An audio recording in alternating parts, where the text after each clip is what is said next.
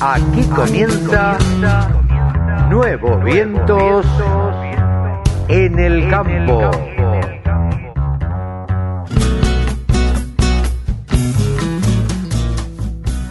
Hola, ¿cómo les va? Buenos días, buenas tardes, buenas noches. ¿Cómo andan? ¿Bien?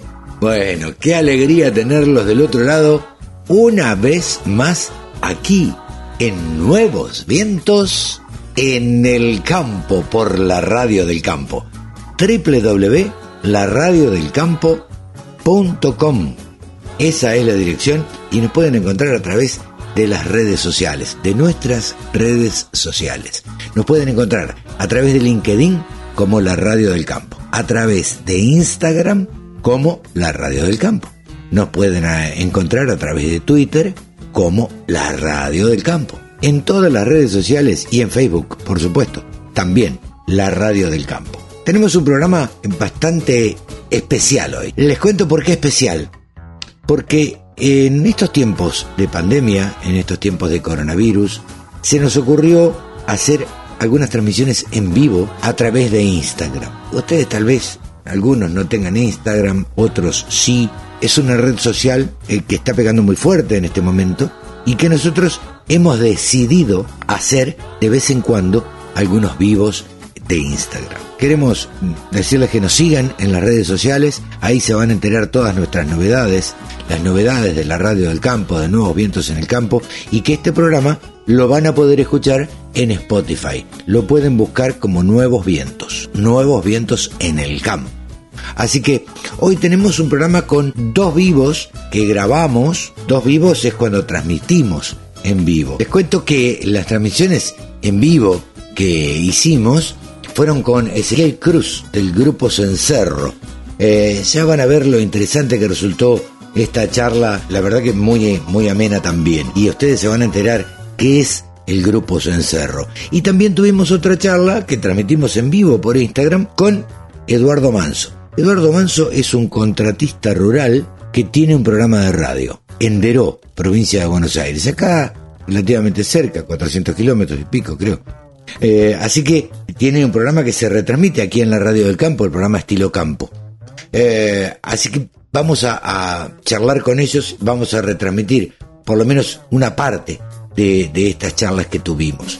Y también vamos a tener las charlas que tenemos de incentivación, un poco de, un poco de, hablar de todo con Mónica Ortolani. Mónica Ortolani, saben ustedes que es coach, es de Junín y bueno, y está dispuesta siempre para charlar con la radio del campo. Tiene eh, una columna con Salvador de Estefano, un amigo, economista de Rosario, y está siempre dispuesta para charlar con nosotros. Así que bueno, le mandamos un saludo a todos.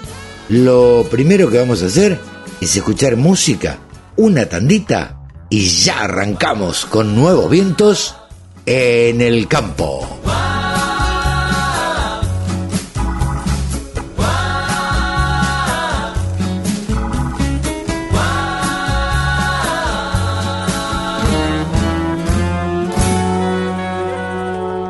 La radio del campo. La mejor información del agro con la mejor música las 24 horas. Ezequiel Cruz. Ahí te escucho, Bárbaro. Carlos, ¿cómo estás? Bueno, ¿cómo andan todos? Bien, bien, por suerte todo bárbaro. Gracias por la invitación, Carlos. No, por favor, ahí tenemos ya los primeros conectados desde Azul Peco. Eh, te, mandamos un gran abrazo, Peco. Le mandamos un saludo, es un productor agropecuario de aquellos que te cuento a vos que también andas con el campo. Sí, por favor. Que les interesa la comunicación y bueno, ahí se sumó el Tero Agropecuaria, Dieguito Torres Naya, eh, un montón de amigos que se empiezan a sumar a este a esta costumbre que tenemos de, va, o que queremos implementar, de hacer estos vivos por Instagram, para que eh, los, la gente que está enganchada y que tiene que ver con el campo nos cuente en esta época de, de pandemia eh, cómo, cómo la está viviendo, cómo la está llevando. En principio, eh, les presento a todo el mundo a Ezequiel Cruz, que pregunto en principio, contanos qué es un poquito el Grupo Cencerro. Bien, Carlos, bueno, eh, bueno, antes que nada, saludos a toda la audiencia, eh, que ahí veo que, se va sumando cada vez más gente. Eh, te cuento un poco, Grupo Cencerro es, es una consultora que básicamente se dedica a acompañar a empresarios agropecuarios, productores, pequeños, medianos, grandes, a gerenciar eficientemente sus establecimientos. ¿sí? Está conformada por eh, fundamentalmente dos socios, yo soy uno de ellos, Juan Ballester eh, eh, es mi socio, y ambos somos licenciados en Administración Agropecuaria, así que un poco nuestro, nuestro expertise va por el lado de la pata económica financiera de las empresas del sector. ¿sí? y fundamentalmente nos enfocamos ahí. ¿eh? en, en, darle apoyo en la gestión económica financiera a productores agropecuarios. Seguramente se van a sumar a esta transmisión que estamos haciendo en vivo por Instagram eh, algunos amigos tuyos. Así que yo los voy saludando también, si los conoces. Brandueli, el Malón Agropecuaria, eh, el Tero ya lo habíamos nombrado, Diego, Dieguito. El Malón, sí, sí, sí. Pepe Martínez, ¿vos, seguidores ahí? Gente que, gente que, sí, sí, la verdad, nosotros, eh, nosotros eh, desde que iniciamos Grupos en Cerro le, le, metimos mucha cabeza a lo que son redes, porque nos gusta, nos parece una herramienta que es que, que, es bastante noble a la hora de, compartir el día a día, ¿no? También nos gusta escribir, no sé si ahí has tenido la oportunidad de ver eh, nosotros escribimos para varios medios, para, para Infocampo, para La Nación, exactamente. Sí, sí, sí. Eh, nosotros creemos, creemos que el sector agropecuario va hacia, hacia ese lado, ¿no? Hacia el lado de la digitalización, de la, de la comunicación, desde de, romper esas barreras que muchas veces son físicas por, por los kilómetros de distancia que existen entre establecimientos pero que bueno, todas estas herramientas como el Instagram, como el Facebook, como LinkedIn, como eh, bueno, las redes en general nos sirven para estar más cerca, para capacitarnos, para descubrir eh, nuevas cosas, ¿sí? Ahí, ahí creemos que es una herramienta súper y que hay que usarla cada vez más. Estamos con mucho costumbre esto de la tecnología, un poco a la fuerza, un poco obligados, y, y no nos queda otra que adoptarla, y no nos queda otra que este, que hacer uso de la tecnología porque nos damos cuenta que con ella vivimos mejor. Y yo creo que nos estamos dando cuenta ahora, porque si vos te fijás, Ezequiel, este, te fijarás que hay un montón de charlas que se han ofrecido a partir de este lunes, a partir de hoy o de ayer, andan dando un montón de vueltas, creo que nos debemos haber dado cuenta que esta cuarentena va para largo y que, bueno, uno se puede quedar de brazos cruzados, este, esperando y, sin hacer nada, y tiene que tratar de capacitarse, tiene que tratar de, bueno, nada, de, llevar la misma actividad adelante este, como si estuviera en el campo. Totalmente, totalmente y, sí, completamente de acuerdo. Mira, a ver, eh, nosotros ahí te contamos, ¿no? Nosotros creemos que la, la, tecnología desde el Grupo Sancerro es algo que, que lo vemos como algo, como algo transversal, ¿no? Creemos que, que eso es parte del presente, ¿sí? Hay veces que cuando se habla de tecnología se habla de futuro y se habla de, bueno, lo que viene, bueno, eh, es, es entendible que uno, uno tenga ganas de, proyectar y de irse más desde ese, desde ese punto, eh, desde lo que viene, pero también hay que, hay que, hay que entender dónde estamos parados hoy, ¿no? Creemos ahí que, que que hay, que hay un juego, que hay un montón de cartas arriba de la mesa que hay que agarrarlas y barajar y, ver cómo uno se acomoda.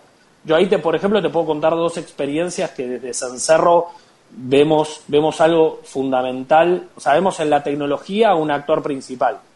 Eh, la primera, en, nuestro trabajo diario, ¿sí? nosotros eh, desde que fundamos, ahí justo hoy escribí una columna para el Club Actec, que de paso aprovecho a, a decirles que es un, muy buen es un muy buen grupo donde donde productores agropecuarios de punta que trabajan tecnología se juntan, debaten y, generan ese, ese entorno como para como para seguir aplicándolo en el sector. El club Actec, ¿sí? Club Actec. Club Exactamente.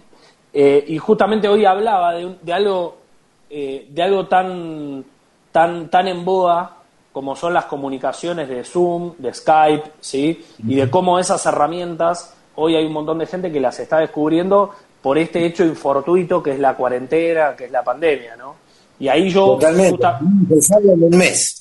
Exactamente, y ahí yo justamente, hoy lo que contaba es nuestra experiencia. Nosotros cuando, cuando nacimos, eh, nacimos como consultora eh, para tratar de esto que te contaba al principio, de apoyar a productores agropecuarios que gerencien cada vez mejor.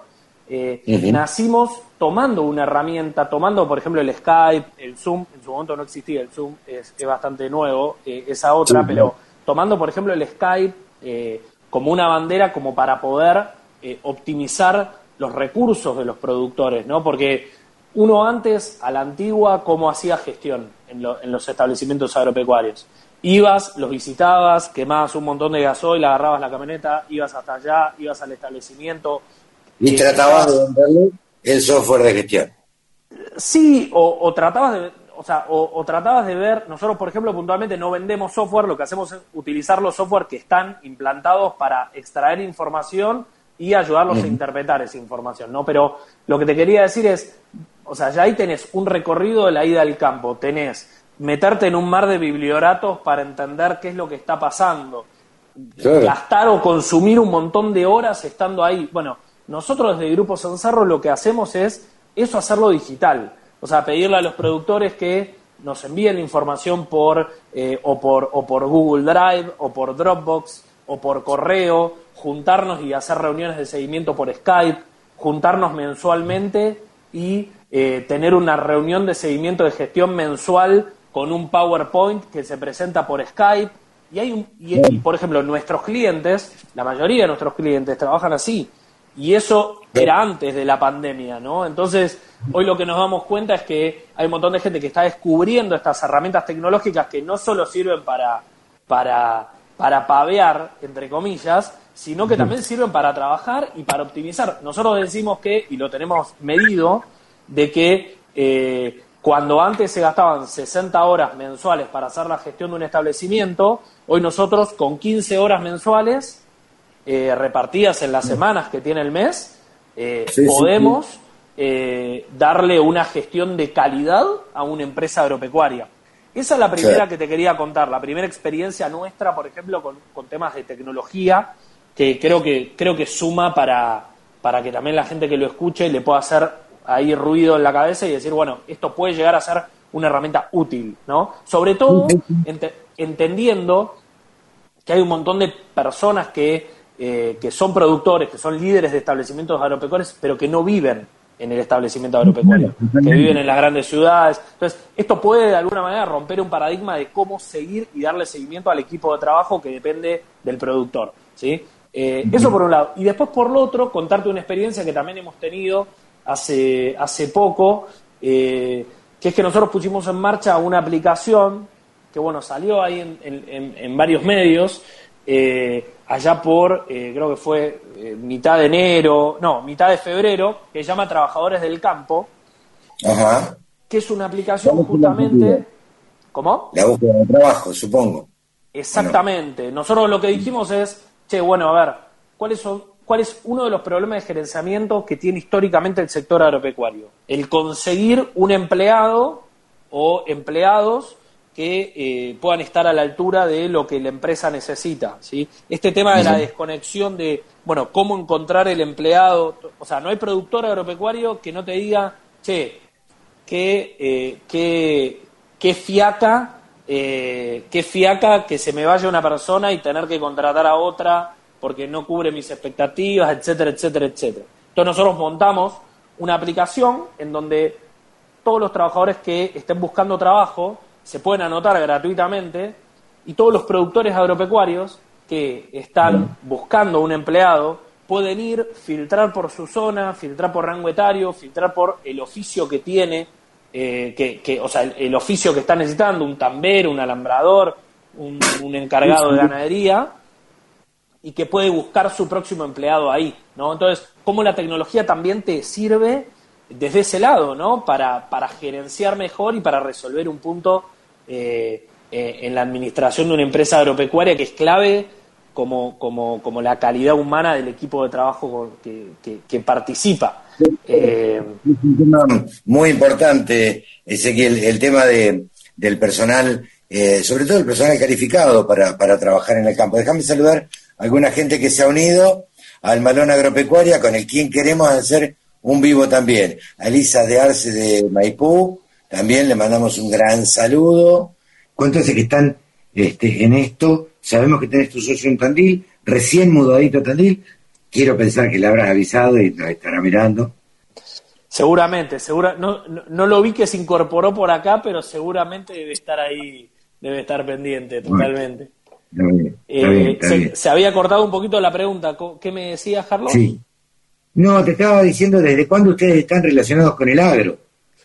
Y nosotros, bueno, a ver, eh, nosotros eh, históricamente somos parte del sector, ¿no? Ahí empezando, empezamos como, como ateneístas de Carabap en Capital Federal en nuestra época de estudio y la consultora tiene dos años aproximadamente, así que en ese sentido, pero bueno, siempre siguiendo una, una línea ahí eh, conducente, ¿no? Siempre apasionados por, por esto que es eh, cómo, cómo ayudar al productor a gerenciar cada vez mejor, cómo, eh, de hecho, uno, uno de los enfoques que también tenemos y que, que lo venimos trabajando bastante con, con nuestros clientes en cómo darle ese seguimiento generacional a las empresas agropecuarias. Hoy eh, se sabe, está estudiado, ¿no? que, que, hay crisis generacionales dentro de las empresas agropecuarias.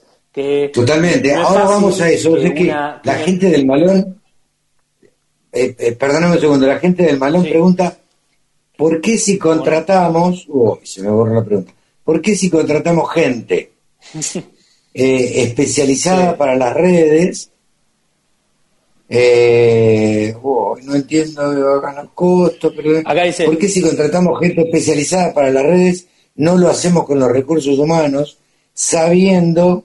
Eh, che, ¿por qué se me va la pregunta?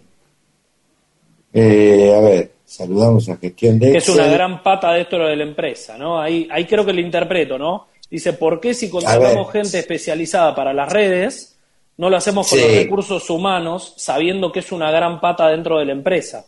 Totalmente. totalmente. E, es, un, es, un, es un gran punto lo que dice lo que dice ahí la gente del malón.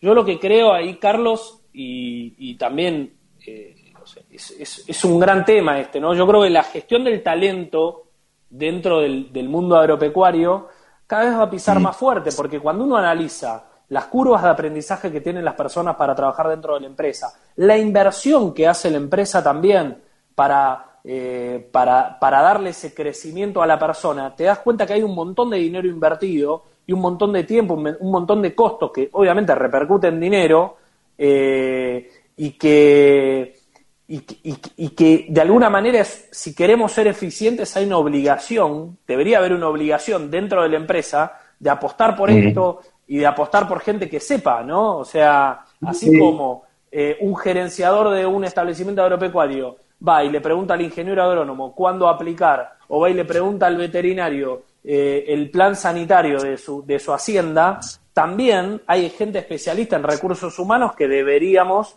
ir y consultarles y decirles, a ver, che, ayúdame a que yo tenga un equipo y que este equipo se proyecte y cumplir este tipo de metas de acá a X cantidad de años. Y eso habla del gerenciamiento. Mira, hay un desafío que nosotros, yo creo que es, un, es una frase bastante simple, pero que creo que tiene una importancia absoluta.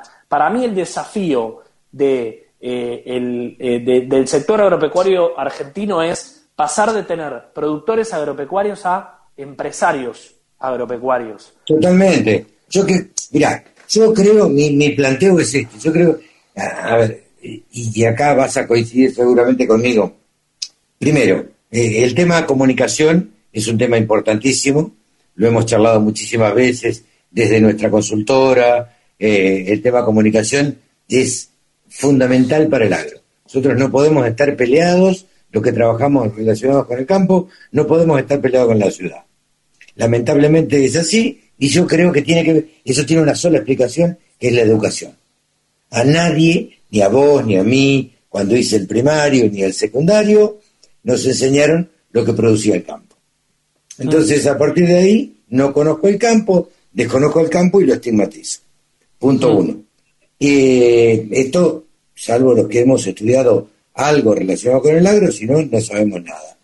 Y el segundo tema me parece que tiene que ver con, eh, eh, con las capacitaciones que se hagan y con la esto que te decía, la relación que tenemos con él, eh, con el hombre de la ciudad. ¿Sí? Este, o, con el hombre que no podemos estar peleados nosotros con quien consume todo lo que se produce en el campo. y bueno, la verdad que me parece que ahí hay muchísimo para trabajar. Me parece que hay muchísimo para comunicar y, muchísimo para, este, para ponerse de acuerdo. Eh, yo no alcanzo a leer bien, por ahí vos lo lees. La gente del balón está full. El gran desafío es darle comodidades a las personas que viven en el campo. Mira, ahí haces, tocan un buen punto la gente del malón. Sin dudas. Pues es que el otro día me preguntaba, y ustedes eh, seguramente me van a, corregir en esto, eh, me comentaban que lo primero que cuando vas a tomar a alguien, lo primero que te preguntan es si tenés internet. Totalmente. No, no, a ver. Eh, entonces, digo, para que alguien se radique en el campo, vos tenés que brindarle todas las condiciones. Si no, no podés pretender que se quede en el campo. Mira, yo, Carlos, te conecto dos temas. Estás hablando de la comunicación y estás hablando de, eh, bueno, y, y los, los, compañeros ahí del malón. Sí. Eh, Le mandamos un saludo. Queremos, queremos hacer un vivo con la gente del malón. Sería, sería bueno, sería bueno. Interesantísimo. Eh, o sea, bueno, ahí, ahí hay dos temas que se conectan. Uno, el que estás diciendo vos, la comunicación, y otro, este tema de las comodidades o, la adaptación a, eh, eh, a, los nuevos requerimientos de las personas, ¿no? Eh, Totalmente. para trabajar. Yo creo que ahí hay un tema que, confluye, que es adaptarse a los tiempos que corren, ¿no? Me parece que para hablarlo, para hablarlo en sencillo, hay un proceso de adaptación y me parece que va por va, es es, de alguna manera toca todos los ámbitos, pero bueno, estamos hablando de dos puntos, el de la comunicación y el de, y el de las comodidades, si se quiere, o el de los requisitos de, la, de, las personas para trabajar. Yo creo que hoy parte del desafío que tiene cada empresario agropecuario eh, y, parte del deber que tiene si quiere seguir en esta actividad, ¿no? si, quiere, si, si, si quiere seguir promoviendo el crecimiento de su empresa, es asumir que los tiempos han cambiado. Y los tiempos han cambiado para algunas cosas que sentimos que es para bien, como por ejemplo la conectividad o poder estar haciendo, no sé, en su momento yo tendría que haber ido a tu oficina, Carlos, y, era todo un periplo para hacer una entrevista y hoy nos estamos comunicando con dos teléfonos. Eh, sí, sí.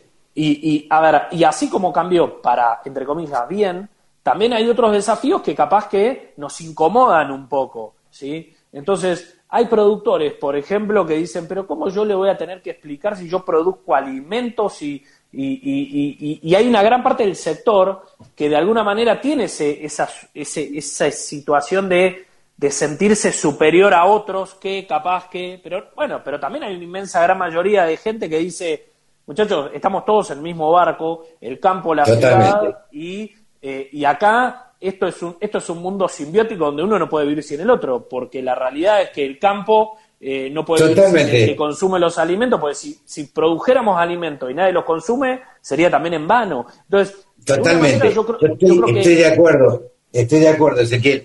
Déjame saludar a la gente de Nahuel Rucá, a la gente de Weber, este, que son unos chicos, una chica muy divertida, que hace unas cosas este, muy, muy piolas eh, saludamos a la gente del Malón y queremos hacer un vivo con la gente del Malón, lo vamos a hacer muy prontito. Eh, pero, y ahí me decía alguien, que no vi bien quién era, eh, que son patrones de estancia. también debemos reconocer que el productor agropecuario eh, no hace demasiado porque el hombre de la ciudad o el urbano lo quiera.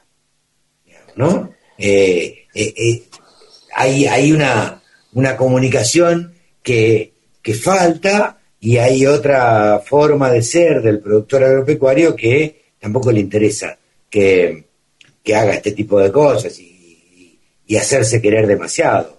Convendrás conmigo en esto, ¿no?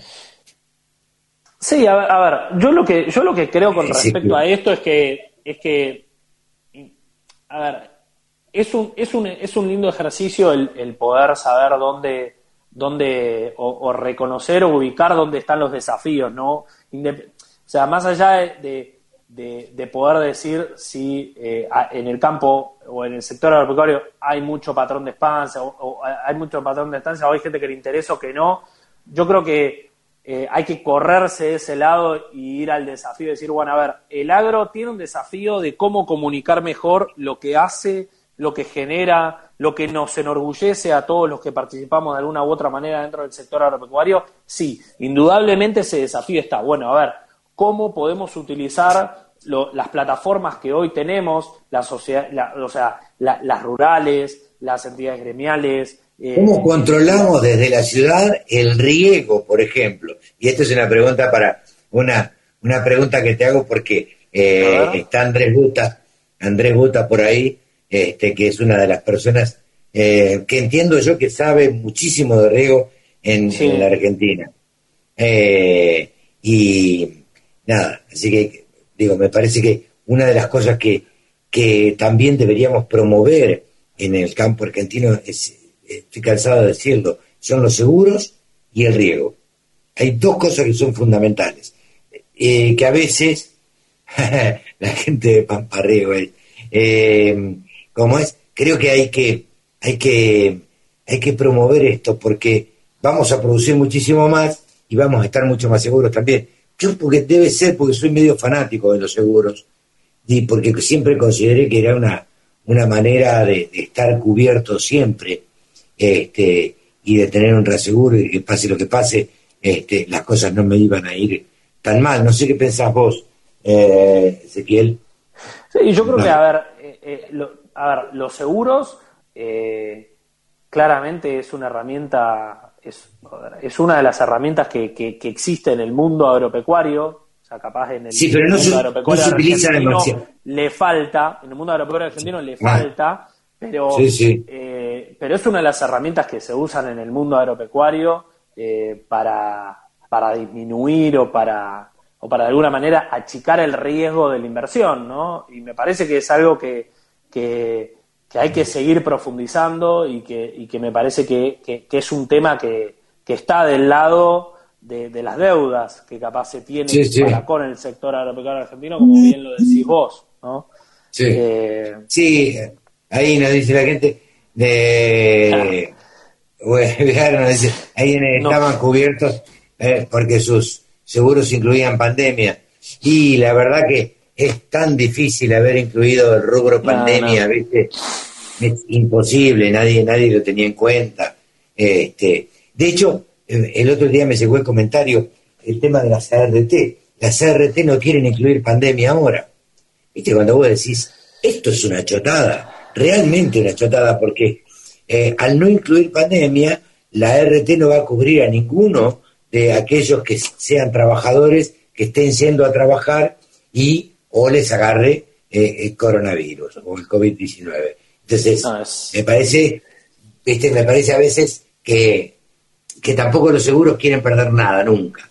No, yo, creo que, y yo creo que ante la, ante la, ante la no regulación por momentos del Estado, sobre todo en estos momentos donde también son, es difícil de evaluarlo, porque son momentos muy críticos y donde cada uno quiere salir bien parado, me parece que, que, bueno, también se presta, son momentos en donde se presta a este tipo de cosas que, uno las ve y dice no tiene asidero, pero bueno, eh, también son momentos muy extraordinarios, ¿no? Eh, no, no, totalmente, esto no, no, tenía en cuenta nadie, ahí como dice, como dice Milo Williams, eh, digo, hay muchos agujeros negros, este, digamos, no, no, no están cubiertos.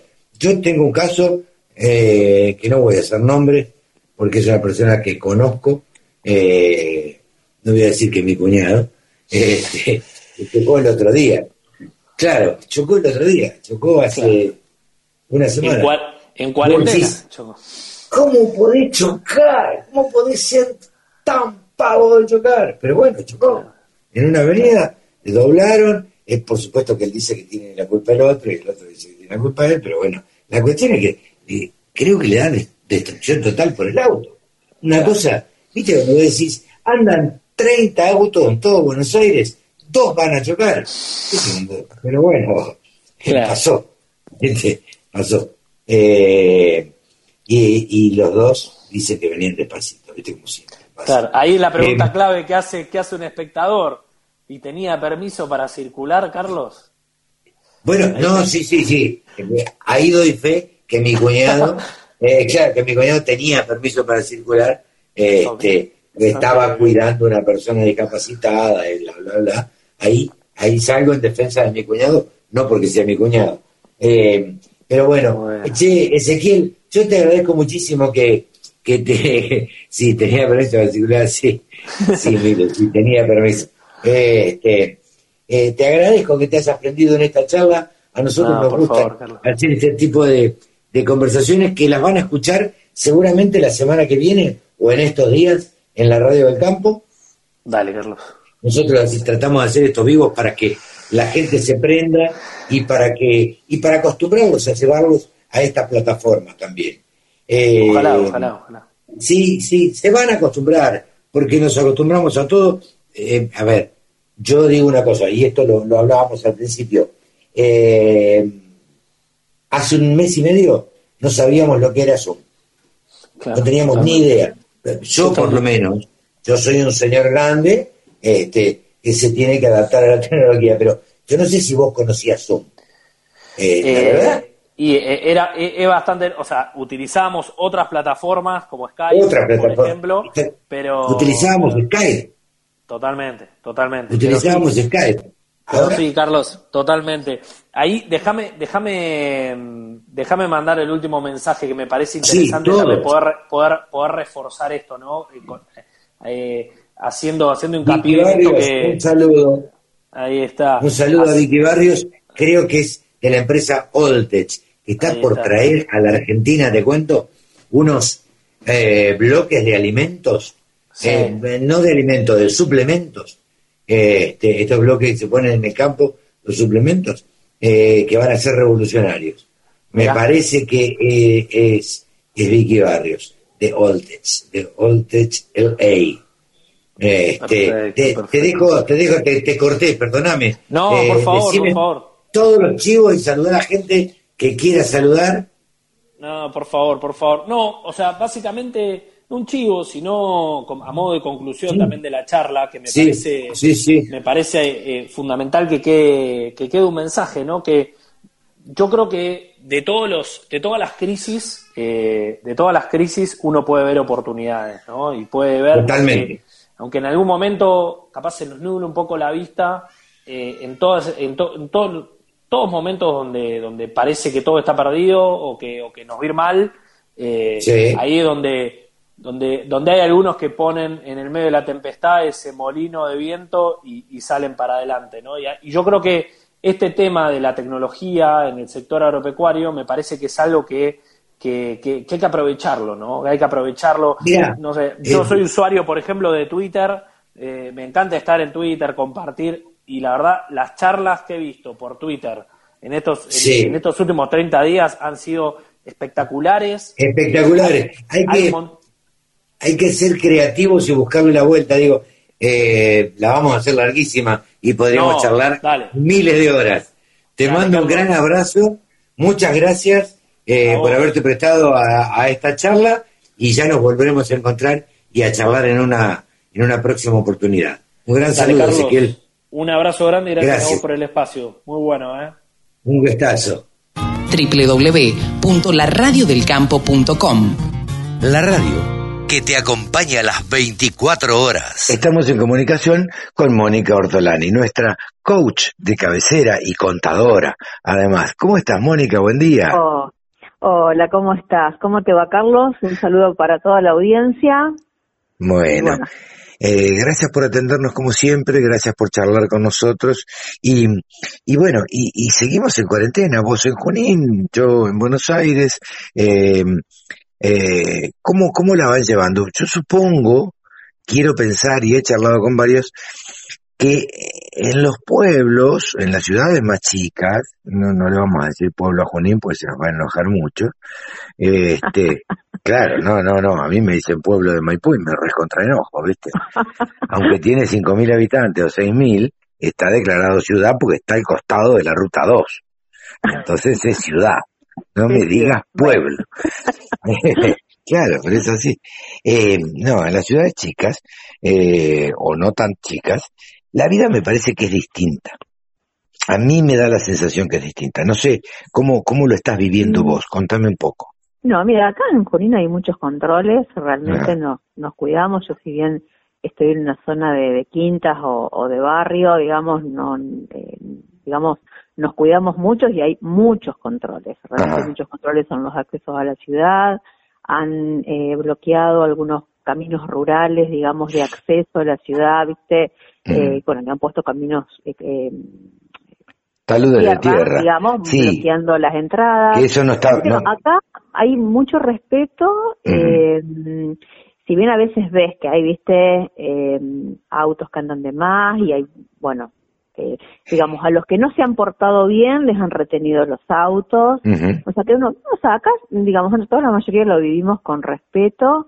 Eh, y sí, desde Junín, por ahí una linda novedad y que, digamos, un poco, a pesar de que hubo solamente dos casos hasta ahora en Junín y que se recuperaron, uno de Junín y otro oriundo de la de Alberti, una localidad de la zona. Eh, pero bueno, desde Junín, y hoy lo puse, hoy lo, lo incluí en la columna de, eh, en mi columna de los viernes para pensar con Salvador, desde la firma Indelplast en Junín, eh, una fábrica que industrial que hace todo, que es materiales eléctricos, básicamente hacen ventiladores, caloventores, alargues, pero bueno, tuvieron la agilidad, la innovación de hacer máscaras protectores faciales. Ah, mira.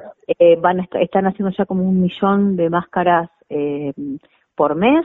Ya, bueno, ya tienen muchos pedidos de todo el país, también pedidos para exportar. Eh, y así que bueno, digamos que qué bueno que desde Junín se esté brindando soluciones, eh, bueno, para la humanidad, especialmente para todo el personal de salud y toda la toda, todas las personas que están en los comercios, eh, bueno, que, que, necesitan otro tipo de protección, que entra por tocarse la cara y que la mayoría nos estamos tocando la cara. Entonces, bueno, Totalmente. Es, una, máscara, una protección facial muy fácil de armar, de transportar, de limpiar también. Y bueno, así que estamos como orgullosos los juninenses que, a mí me, una industria en Junín que, que, bueno, que da esa solución. A mí me admira esas empresas que tienen la capacidad de reconvertirse y darse vuelta. ¿Sabes qué me imagino siempre? La imagen. ¿Viste cuando un gato se está cayendo? O cuando tirás un gato al aire que siempre se da vuelta en el aire y cae parado. Sí. el gato cae parado siempre. Este, de hecho está, cayó parado como el gato, este, el dicho, claro, eh, el gato siempre va a caer con las cuatro patas para abajo. Eh, esa gente que tiene esa capacidad de reconvertirse, este, y de poder transformar lo que está haciendo en ese momento en otra cosa que en este momento es necesaria y este y, y, y la gente se lo va a sacar de las manos y, y este y, y lo va a poder hacer la verdad que a mí me, me admira muchísimo. Me... Sí, sí, sí, sí, así es y por eso digo que creo que es uno también de los caminos, no quedarnos paralizados, porque ya sabemos que, bueno, este es un, digo, nos tenemos que preparar para un viaje más largo al que imaginamos desde el inicio. Totalmente. De, hace cuatro semanas atrás que iniciamos con la cuarentena obligatoria, el camino va a ser más largo. Ahora, el tema es, ante esta situación, cómo nos reinventamos también. Sí, sí. Digamos, a veces que es necesario tomar otro tipo de decisiones. Hay sectores para los cuales será más fácil y otros que no, ¿no? O sea, imagínate el que tiene un hotel, el que tiene que se dedica a turismo. Eh, hoy estaba leyendo, las dos terceras partes de los aviones están sin viajar. O sea, hay sectores que es más difícil reconvertirse. Sí, sí, Pero hay otro que, bueno, es cómo encontrar la manera. Eh, yo también hoy pongo otro ejemplo, una fábrica que hacía eh, juegos inflables, bueno, escucharon lo que estaba necesitando un amigo paramédico, hicieron unas camillas, eh, que hicieron, esto no sé, como una burbuja de, de camilla, no, no sé cómo explicarlo Ajá. bien. ¿Eh? Y entonces esto hace hasta que, digamos, aísla al paciente Claro, de para los traslados. que lo trasladan, incluso Claro. para los traslados en helicóptero. Claro. Por eso también están teniendo, digo, y en poquitos días pudieron reconvertirse. Entonces yo digo, hoy un valor que tenemos que entrenar es la agilidad, la creatividad, la innovación, y que con equipo y escuchando las nuevas necesidades de, de lo que se necesita, porque están cambiando hábitos, Sí. hábitos de consumo. sé, hasta los cortes de carne, o sea, hoy se vende menos asado, pero se vende más corte de milanesa o otro tipo de cortes. Claro. Entonces, entonces yo digo, hay que adaptarse a lo nuevo que hoy está necesitando el mercado con nuevos hábitos de consumo, tanto desde alimentos ¿m? como de- hasta desde lo sanitario. Ah, Entonces, sí, bueno, sí. hay que buscar, digamos, la manera. Por eso digo, bueno, uno de los tres aspectos, digamos, donde hay que tomar decisiones de coraje, pues son- hay momentos que hay que tomar decisiones de coraje.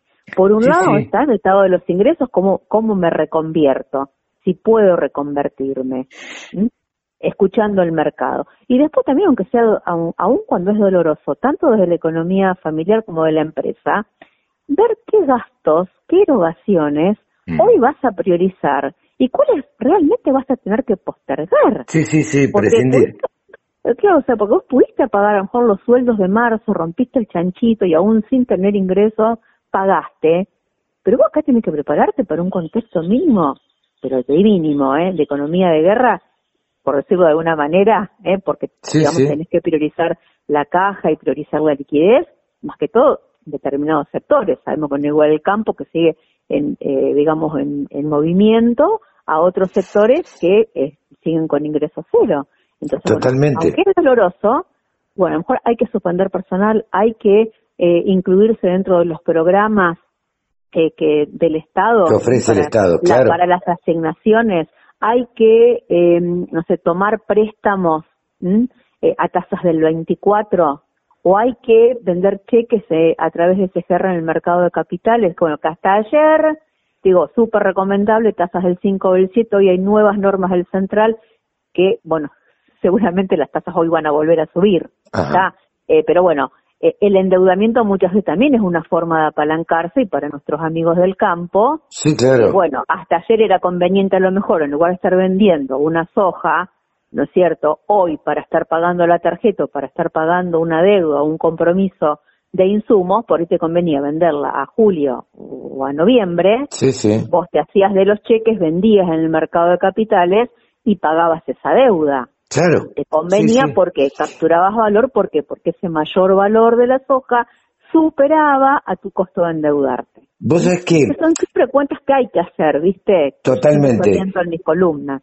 Totalmente. Vos sabés que eh, yo tengo la sensación que el ciudadano de a pie, que trabaja en un- una empresa, que trabaja en un eh, en el Estado, incluso que trabaja este, como, como empleado, no tiene la cultura del, del endeudamiento y nosotros no, no estamos acostumbrados a endeudarnos.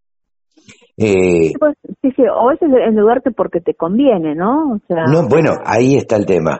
Cuando uno habla de un productor agropecuario es porque, eh, y, y de tomar deuda, y, o de endeudarse, es porque realmente conviene endeudarse, porque está comprando plata más barata, porque es esto, exactamente. comprando... Al mayor, exactamente, al mayor valor. Yo digo, hay que derribar mitos donde no solamente endeudarnos, cuando digo la billetera está flaca, sino también a veces porque conviene. Se- Seguramente. El año pasado, bueno, eh, en la era Macri veníamos al revés, con tasas de interés superior a la tasa de inflación. Claro, claro. Hoy, eh, eh, yo digo, bueno, aliento, digamos, calificar en una SGR, eh, y cuando aparecen estas oportunidades de tasas bajas, porque a veces hay situaciones muy puntuales, bueno, aprovecharlas, Totalmente. pero que te agarre, digamos, bien, bien peinado. Pero bueno, Totalmente. la realidad es que solamente el 2% de las pymes calificaron en una SGR para poder acceder a financiamiento al mercado de capitales. ¿Y esto a qué se debe? ¿A que no tenían una carpeta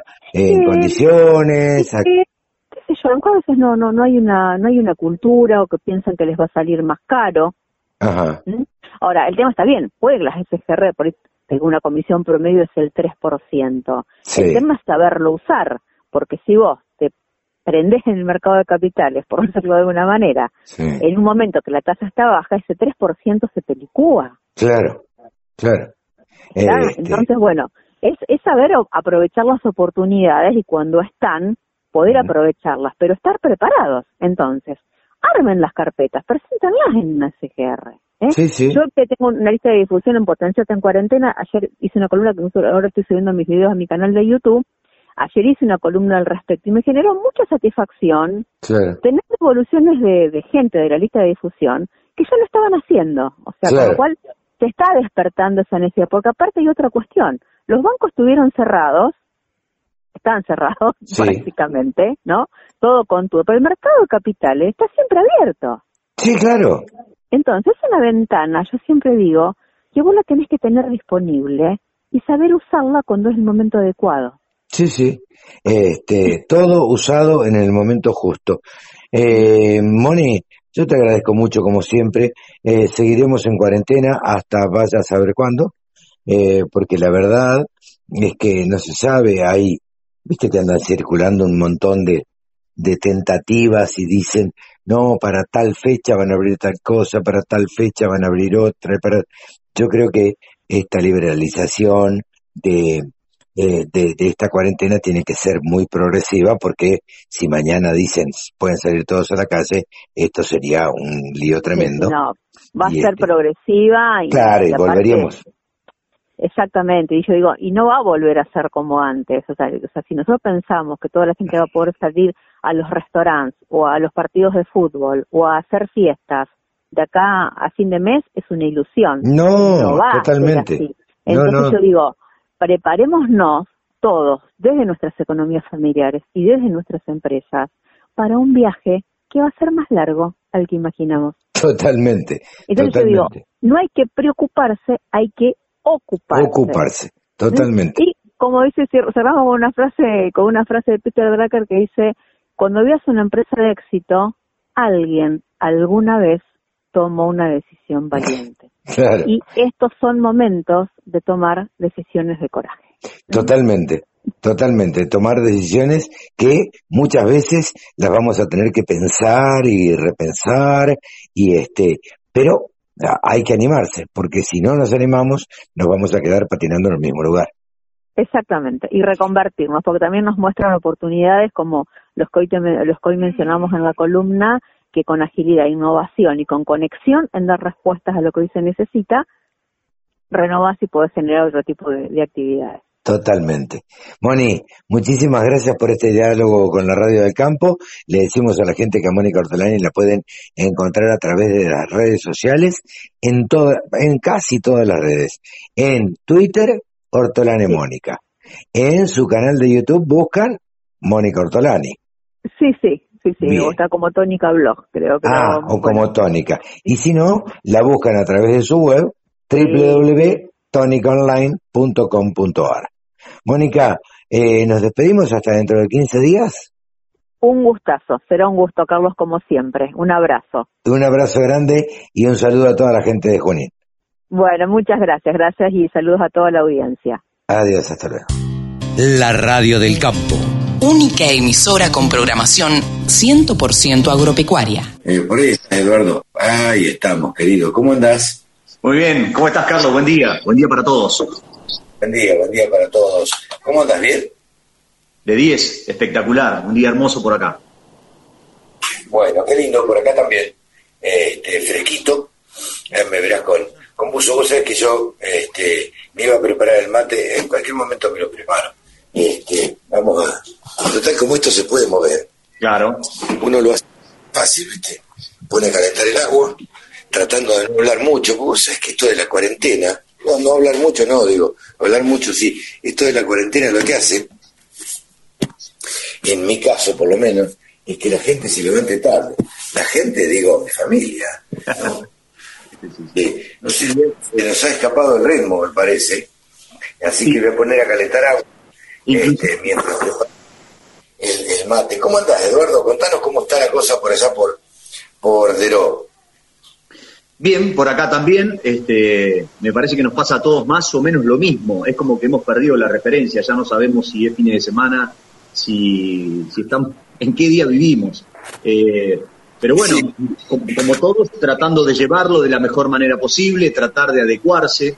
Este, yo siempre sostengo que, que los argentinos somos muy de, de, acostumbrarnos. Esto la verdad es que es algo, es algo que no lo preveíamos, es algo que no lo esperábamos. Eh, lo, lo de, digo lo de, lo de la pandemia. Pero bueno, somos, somos muy rápidos para adaptarnos a los cambios, así que no queda otra que adaptarnos. Y, y, estamos bien, estamos tratando de hacer lo mejor posible, de, de hacerle caso a, a, lo que dicen las autoridades. Las autoridades siempre supuestamente son los que están este, adelante de todo o, o, en definitiva son los que saben cómo llevar adelante este tipo de situaciones. Así que uno tiene que hacer caso a lo que te dicen, a lo que te recomiendan. Vos y yo somos bastante de criticar y algunos de los que están viendo también. Este, hay uno que me dice, prepárate las tortas fritas. Eh, no, ni por casualidad. Eh, pero vos sabés que hay uno que me dice, eh, somos de, de, de, criticar bastante, somos bastante críticos, pero ayer escuché algo que me pareció sumamente interesante. Eh, alguien que no quería analizar demasiado y decía, el gobierno debe tener más información de la que dice. Y yo me quedé pensando que por algo están tomando las decisiones que toman, de la manera que la toman, eh, porque evidentemente saben que hay cosas que nosotros no sabemos. Y, y ahí es donde yo me permito dudar. ¿Viste? Porque evidentemente no nos están dando toda la información, evidentemente eh, ni los muertos son los que son los que dicen, ni los infectados son los que dicen. A mi criterio, y esto corre por cuenta mía, sí, me parece que se está... Comparto contigo eso, me parece que sí, que me, me parece que eh, se está preparando, digamos, hay mucho preparativo, para las cifras que hay no, no parece consecuente. De todas maneras, me parece bárbaro que, la Argentina se prepare en, contra, en, cuanto a infraestructura. Me parece bárbaro eso, no, no es que uno critica eso. Sí me parece que tal vez la estrategia es, la de no, no contar toda la realidad eh, para no crear una psicosis. Que de hecho en varios países se ha utilizado este, este método. Por eso uno eh. Se permite dudar y dice, pero ¿cómo? Si no hay un testeo tan importante, Argentina es uno de, las, de los países que menos se está testeando por millón de habitantes, Así que claro. eso este, llama un poco la atención. De todas maneras, me parece, me parece bárbaro que cada uno este, opine y, y tenga su mirada de la cuestión. Eh, yo coincido mucho con Hay uno que es mucho más áspero que nosotros, es mucho más crítico, que está mirando y me tira cada cosa, este, me tira cada cosa que sí, yo no las podría leer, o sí, digo, no, la verdad que es opinión de él y él se hace este, recontracargo. Hablo de Ruralito. Ruralito 1 es, es un amigo que, bueno, nada, que trabajaba en Canal Rural antes. Eh, ya, me, ya me metí en la oficina. Eh, tengo mi, mi, cucha acá en, en, este, en mi casa y ahora sí estoy, estoy con el mate. Este, no, no lo he podido preparar ahí, por ahí me decían mucha, mucho polvo la hierba. Eh, no, no, le voy a hacer chivo. A mí nadie, yo no hago chivo porque no tengo canjes, así que la, la radio del campo no tiene canjes. Yo no sé si de estilo campo vos la haces canjes, no. pero, en, pero no tenemos canjes. Pero, no, por, mirá que he pedido, le he pedido, vos sabés que en la radio del campo tenemos programas de misiones. Ajá. Y le he pedido a la gente de Frontera Jesuita, a, a Carlito Bedoya Recio, que haga, que haga que mande unos kilos de hierba, no, no, no, tampoco es para tanto. Yo lo menciono un par de veces, y, pero estoy tomando una hierba que me recomendó mi hija, carísima, carísima. Ah, la mierda. Carísima. El otro día le pregunté cuánto le había costado el paquete de medio kilo y me dijo 160 pesos. La mierda, dije, bueno, un poco saladita. Pero vale la pena, está rica. No, no, vale la pena, no te, no te das ideas, nada. Me, me, yo antes de, yo me quedaría horas charlando y charlando de cualquier cosa, ¿sabes? Este, somos medio parecidos, nos gusta charlar. Pero, Eduardo, lo que sí quería que te cuentes a la gente yo le cuento a la gente también, a los que están del otro lado, que eh, esto va a salir también el sábado seguramente en la radio del campo, porque seguramente que vamos a levantar un y, y, lo vamos a poner. Eh, quien está del otro lado eh, se llama Eduardo Manso y es contratista rural. Así que si, si alguien le quiere hacer preguntas, es contratista rural, ¿cómo llegás a hacer un programa de radio, hermano? A ver, contame eso, porque pues- vos tenés más, este, te dedicás y, y, tu vida pasa, o sea, lo que, lo que para la olla eh, en tu casa eh, son las máquinas. Convengamos que la radio no debe ser. Y si es la radio, dame la forma. No, no.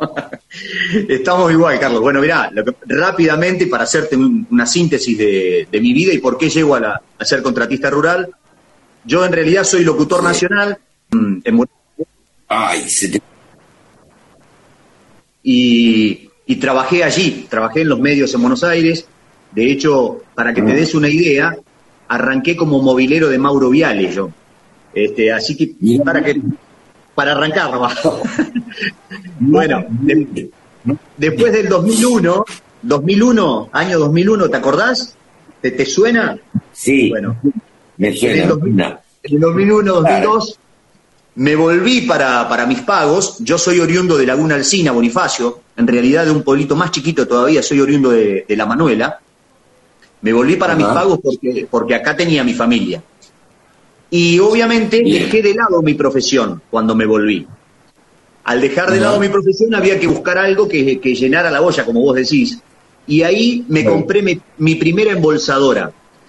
Eh, de esto hace ya 12 años. Así que eh, empecé a trabajar en, lo que es esto, esto del embolsado y la extracción de granos. Y desde ahí no he parado. Ahora, hace, hace apenas un par de años, me vine a vivir a Deró, y ahí esto, esto de, venir a vivir a, a me, dio la posibilidad eh, o la espalda de, para poder hacer, para, para poder volver a mi primer amor, que es en realidad los medios. Así que ahora mi tiempo lo ocupo entre el embolsado y la extracción de granos, este, en la cosecha y por supuesto el periodismo. Así que estoy chocho, estoy muy contento de poder estar de vuelta. Eduardo tiene un, un programa que se llama Estilo Campo, este, que por supuesto está en la radio del campo, que se emite los martes y los jueves. Martes y jueves de 6 a 8 de la mañana, bien tempranito para arrancar bien informado y, bueno, este, nos está yendo muy bien con, mucho público, pero eh, tenemos una, además de que estamos en, la radio del campo y nos da mucho placer, tenemos una red de radios, este, nuestro programa sale por diferentes lugares eh, así que eso ha ido tomando, tomando vigor, tomando, tomando cuerpo, como le decimos acá en el campo, y, la verdad es que llegamos a, muchos lugares y, tenemos muchos seguidores. Este, estamos muy contentos por lo que estamos logrando. Le mandamos un saludo a José Moral, que se unió también a, la charla, eh, María Ángeles, eh, el Ale, como les dije, Paula Díaz, Julio Pedraza, Julio Walter Pedraza. vos viste que saludar este, en, en radio es, medio como... Anoche tuve el placer, me llamó un, amigo de Mar del Plata, que había trabajado en Radio Maipú. Ustedes saben que yo soy, nací en Maipú y nací a los medios en Maipú, provincia de Buenos Aires, en mi pueblo. de este, ahí empecé trabajando en el EU30, Radio Maipú, y este y tengo, se imaginan, miles de millones de anécdotas este, de habernos mandado macanas y de habernos divertido en la radio, porque la verdad es que es muy, muy divertido trabajar en los medios. Así que este, nada, le mandamos un saludo porque dijo que iba, se iba a aprender, vamos a ver si, si este, si este amigo si cumple de Mar del que en realidad es de Guido, se, se prende. Contame cómo, cómo ves la situación actual eh, del campo. Sos un, me gusta la mirada que tenés, Eduardo, de, del campo, somos un tanto críticos eh, de la situación y de los gobiernos, de unos y de otros. Este, no es que no, nos ata nada, a mí ningún político me ha dado nada, yo siempre lo digo y lo aclaro, este, porque jamás cobré de Telam este, y jamás cobré del Estado. Eh, entonces, puedo hablar con, con la tranquilidad que me da eso, digamos, no, no, nunca, este, nunca, nunca tuve una pauta oficial. eh, lo cual no quita que no la tenga, eh, porque alguien alguna vez va a ver una pauta oficial en la radio y este, puede llegar a decir que yo no hablo, la verdad es que voy a seguir hablando de la misma manera. Este, no, no es que voy a dejar de, criticar este, por, por una pauta. Pero más allá de eso, te preguntaba, eh, ¿cómo estás viendo vos la, la situación de, del campo? A mí me parece que en principio habría que hacer una gran diferencia entre ganadería y agricultura. Yo no sé cómo lo ves vos. Sí, ni hablar. Coincido, coincido totalmente con vos desde que arrancaste con respecto a las pautas y demás. Yo la verdad que estoy muy, pero muy molesto, muy molesto en estos últimos años con el periodismo militante. Punto y aparte, seguimos con el campo porque si no, si nos metemos en eso, no vamos a salir, Carlos, de, la encrucijada. Pero quería, quería marcar un poco la cancha. Detesto el periodismo militante. El periodismo tiene que ser crítico. Punto y aparte. Seguimos. Sí, claro. Yo, inclusive ayer justo eh, estuve, estuve escribiendo un, pequeño artículo sobre ganadería de precisión. Nosotros en, estos ah, últimos años hemos escuchado mucho, tenemos muy incorporado, muy arraigado lo que es la agricultura de precisión, con toda la tecnología que invierte o que invierte el, productor agropecuario para, para obtener el mejor rendimiento en los cultivos al menor costo posible. Ahora, en, esto, en este último tiempo veo que se viene cada vez este, hablando más y más de lo que es la ganadería de precisión. Y yo creo que la ganadería de precisión ha llegado para quedarse. ¿Por qué te digo esto? Bueno, porque hay muchísimos, este, muchísimas mm, aristas, muchísimas cosas que se están teniendo en cuenta para la ganadería, para cada vez ser más eficientes en lograr este, una, buena conversión ¿no? de, lo, de lo que es el forraje, de lo que es el alimento al kilo de carne que se, que se obtiene. Por ejemplo, el otro día, la verdad que estuve charlando con un productor este, cercano de acá, de esta zona del sudoeste bonaerense, y me decía que está por implementar, por ejemplo, la balanza al paso. No sé si estás al tanto de esto. No, no, pero supongo, eh, eh, lo poco que entiendo, que es tratar de pesar los animales diariamente. Exactamente. Tener un registro. Tener un registro, una caravana con un chip y en el momento que, va, se va obteniendo mm, un, un real conocimiento de dónde estamos parados. Eh, esto es magnífico, es, es, algo que se está desarrollando y que cada vez más eh, productores ganaderos este, se interesan y, están en, ese camino, por lo menos. Así que creo que, eh, si bien hay diferencias, como vos decís, hay que diferenciar lo que es la agricultura de la ganadería. Este, me permito recordar lo que me decía un viejo amigo. Para ser un buen ganadero, primero hay que ser un muy buen agricultor, ¿no? Así que creo que, se está por ese camino y, lo veo lo veo con, beneplácito. La verdad que me, alegra muchísimo. Eh, yo siempre tenía eso de, recordar de que, no sé, a mí me decía mi, mis conocidos, mis amigos me decían, che, vos sabés que el ganadero este, es un poco dejado, ¿viste? Tiene el, tiene el toro en el rodeo todo el año, este, muchas veces no hace las cosas bien. Eso está cambiando. Y me parece que es muy, pero muy bueno, Carlos. Desde la saludos a Jau Consignataria, que también está eh, escuchando o, viendo, mejor dicho. Eh, vos sabés que nosotros desde la consultora eh, trabajamos eh, para Agroideas. Agroideas es una consultora de, de, dos amigos este, y dos tipos que saben muchísimo, dos veterinarios. Eh, uno es Federico Santangelo, que es quien normalmente da la, da la cara, este, y, la verdad es que aciertan muchísimo y dan muchas charlas en el interior, eh, o daban por lo menos. Pero además tienen campo. Y el otro día charlábamos y decía, parece mentira que en la Argentina hayamos logrado solamente el 60%, en algunos casos 63, 65% de parición cada 100 animales una locura, y nosotros en el campo tenemos, hemos llegado a un 90-95% de, de simplemente con agricultura, con ganadería de precisión, simplemente con utilizar, este, con, con mantener las vacas gordas, nada más, o bien alimentadas, eh, ya se gana un montón. Este, y, y es una eterna discusión que, que, tenemos, no sé si discusión, pero bueno, el ganadero debiera ser más eficiente, sobre todo en este último tiempo. Un saludo a Belisario que está por ahí desde Salta mirándonos. Eh, eh, Pedro Harry también, un saludo.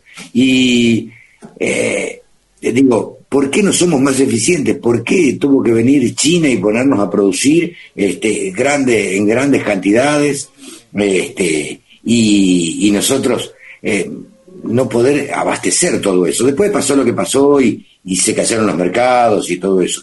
Pero siempre, como decíamos y charlábamos recién, Eduardo, el agricultor es el que primero compra, es el que primero compra un dron, es el que primero este, hace agricultura de precisión, es el que primero hace siembra directa, un montón de cosas.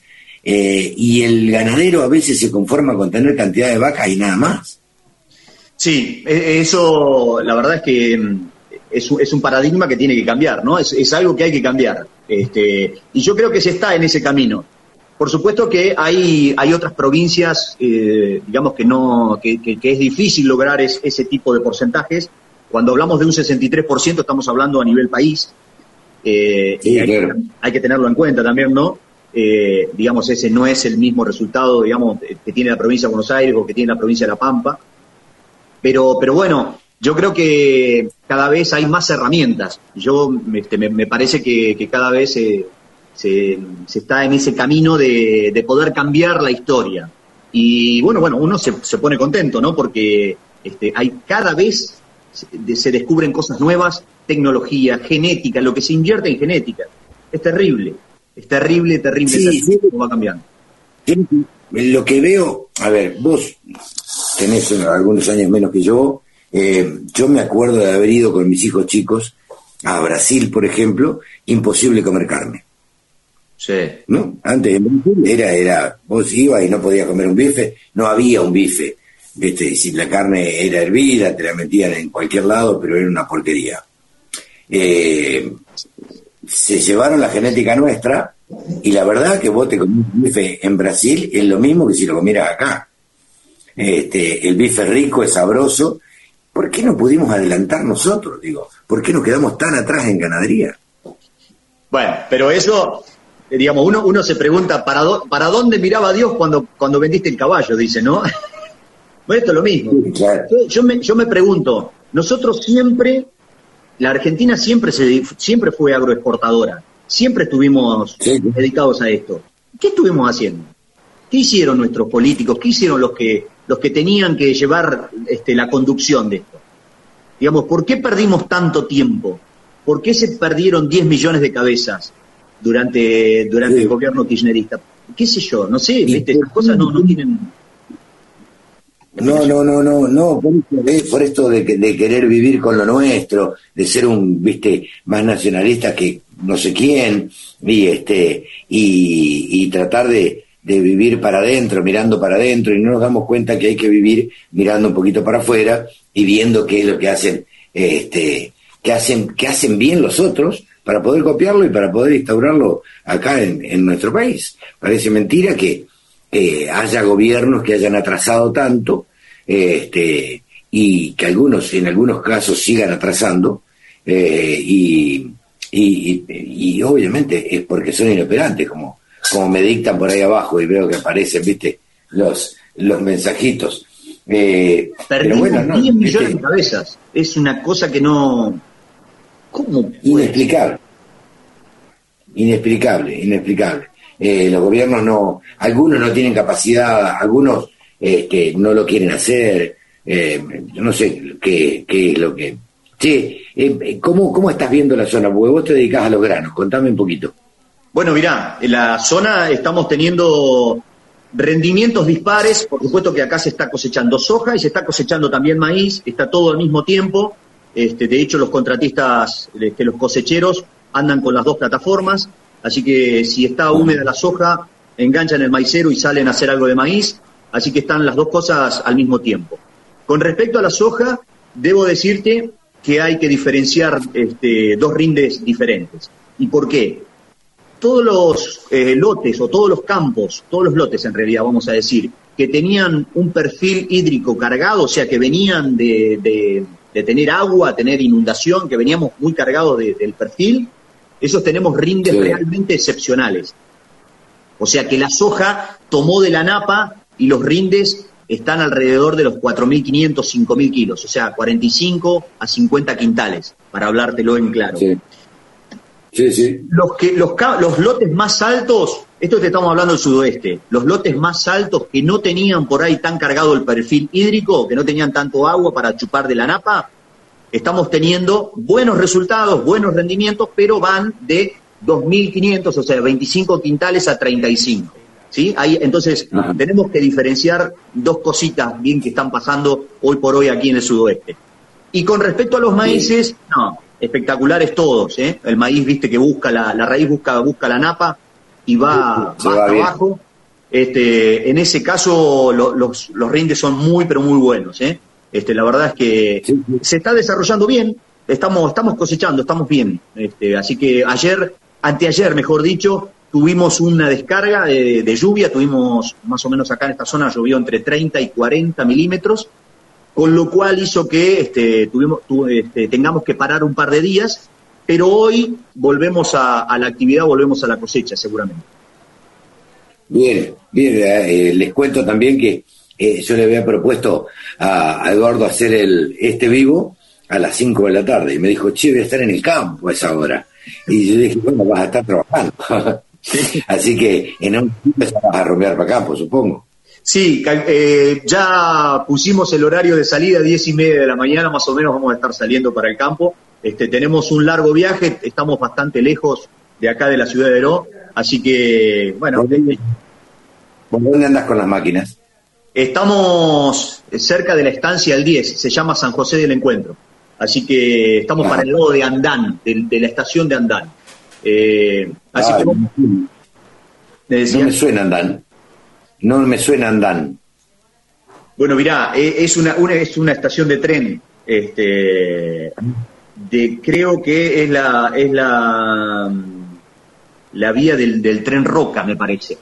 Es, me parece que es esa si no me equivoco.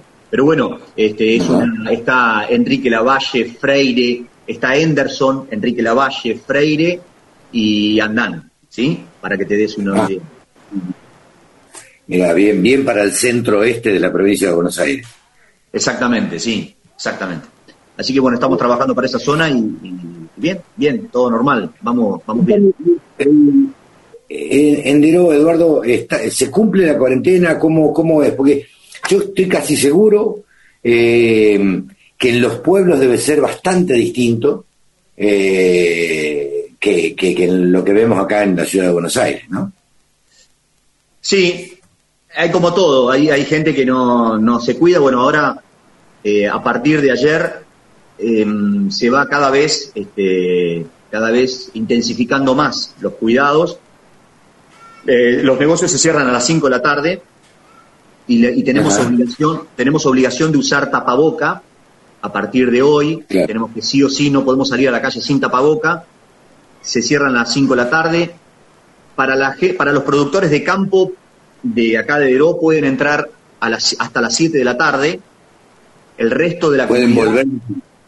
Exacto. Pueden volver hasta, hasta las 7 de la tarde. El resto de la, de la comunidad tiene que estar adentro a las 5 de la tarde, 17 horas y, para, y hay para los, este, que los que estamos en la cosecha y para los que, estamos, para los que están fumigando, fumigadores y cosecheros hasta las 21 horas.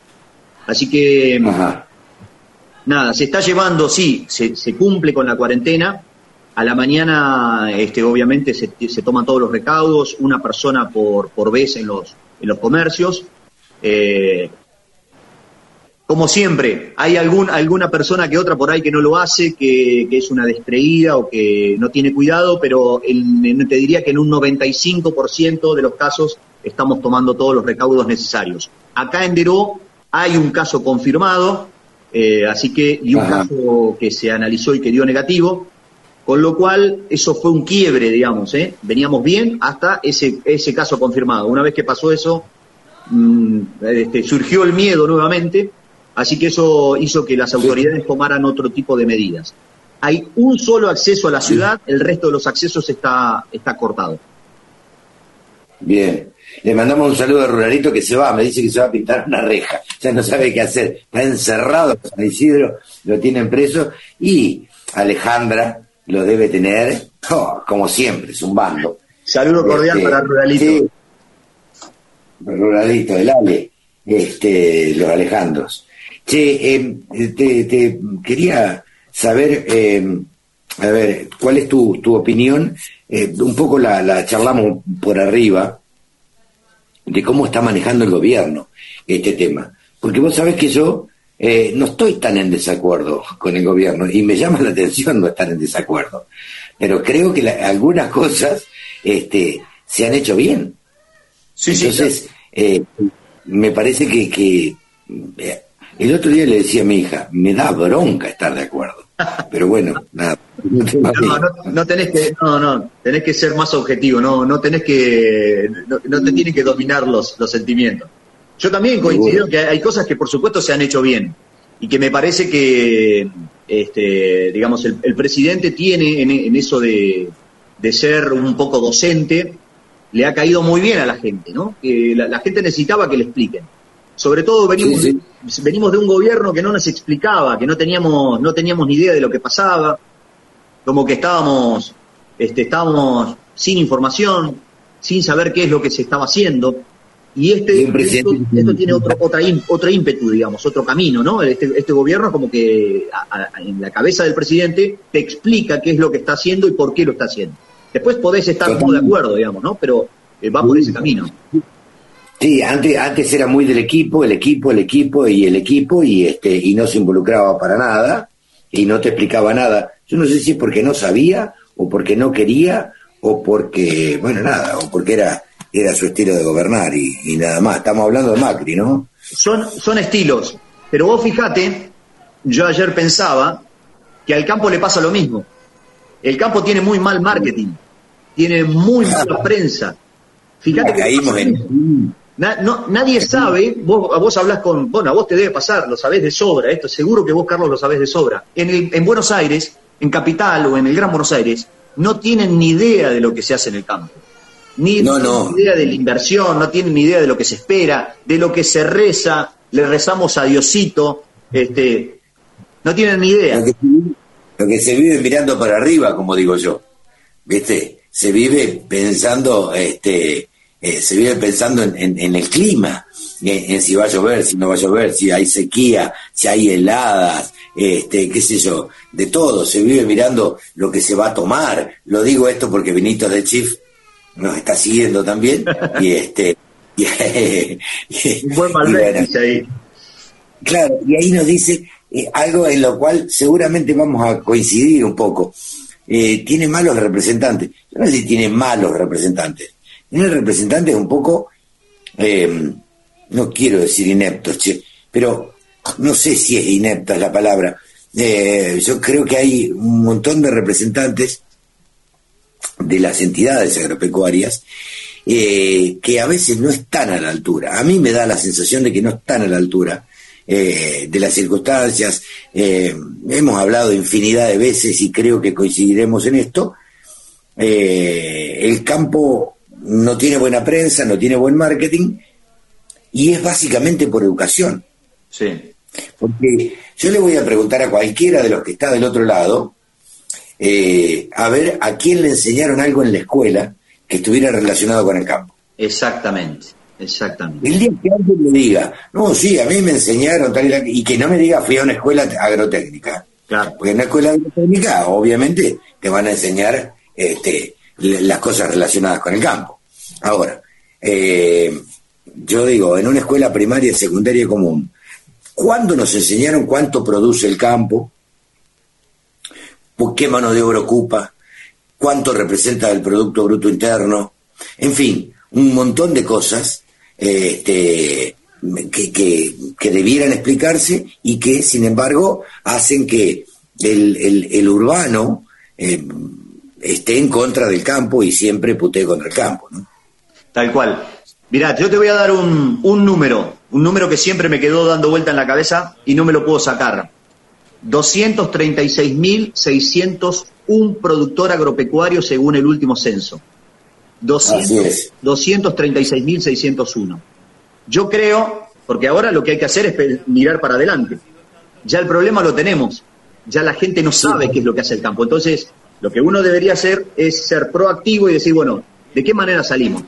No nos quedemos solamente en la crítica, a ver cómo proponemos. Bueno, yo lo que digo es, tiene mala prensa, mal, marketing, digamos, nos hace falta explicarle mejor a la sociedad qué es lo que hace el campo.